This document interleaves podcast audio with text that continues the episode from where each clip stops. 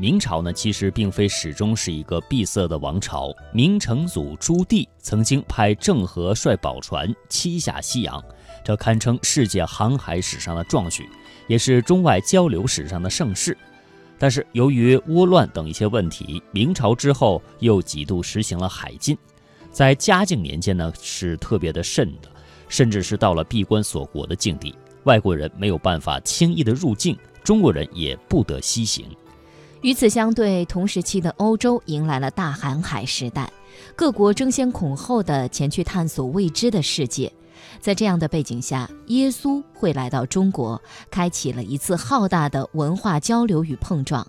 而作为当时勇于突破传统观念、敢于拥抱新世界的中国知识分子代表，徐光启在新世界的经历与执着，值得后人细细品味。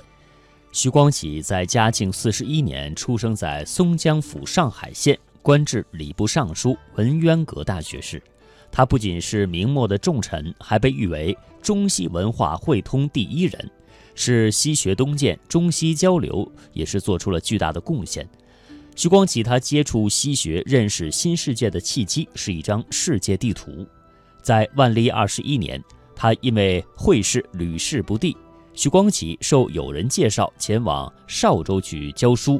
那么两年后的某一天呢，他信步偶然来到了教堂，见到了传教士郭居敬。短暂的交流让徐光启对于这些来到中国的西洋人有了初步的认识，但是呢，并没有产生求而问道的意愿。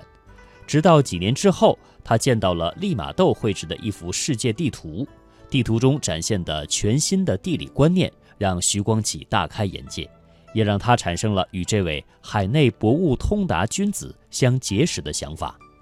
据统计，利玛窦绘制的各种世界地图，从万历十二年起到万历三十六年，短短的二十四年间，在肇庆、南昌、苏州、南京、北京等处刻翻了十二次之多。可以说，他带来的这种全新地理观念，已经被当时中国不少有识之士所接受。对于徐光启而言，利玛窦绘制的世界地图不仅带来了地理学概念上的变革，更迫使其对已有的知识系统进行调整。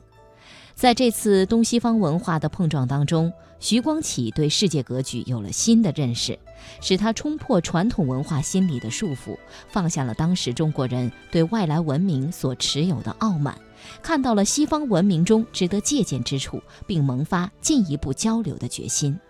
在和西方人士的交流上，徐光启的态度呢是非常的真诚，意识更为超前的。利玛窦入华带来了三棱镜、地球仪等各种西洋的奇器，一时间呢是引得文人士大夫争相交往。然而，这样的交往是大多基于好奇的心理。在很多当时中国人看来，这些西洋人不过是西夷而已。徐光启呢却不同了，他秉持着陆九渊的“东海西海，心同理同”的理念，突破狭隘的民族观，真心敬服西式的学识，把他们视为良师益友。徐光启的这种国际胸怀，对故乡的海派文化形成也产生了积极影响。明末时期的上海只是富饶江南地区当中一个不怎么起眼的小县，然而因为这里是徐光启的家乡，自万历晚期至康熙前期，有多达三十四名西洋传教士来到上海，为这个县城增添了国际化的气息。至晚清，一度被禁的耶稣会重返中国，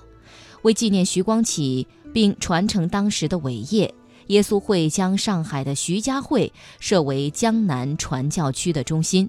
他们在此建造了许多西式的机构和建筑，推动了上海的近代化进程。徐光启无疑是一位拥有世界眼光的先行者，面对全球化带来的冲击，他懂得相资为用，互助以成，以实现东西方文化上的互补，愿意正视异质文化，努力去理解并会并融会贯通。或许就是这位先驱带给我们最鲜活的启示。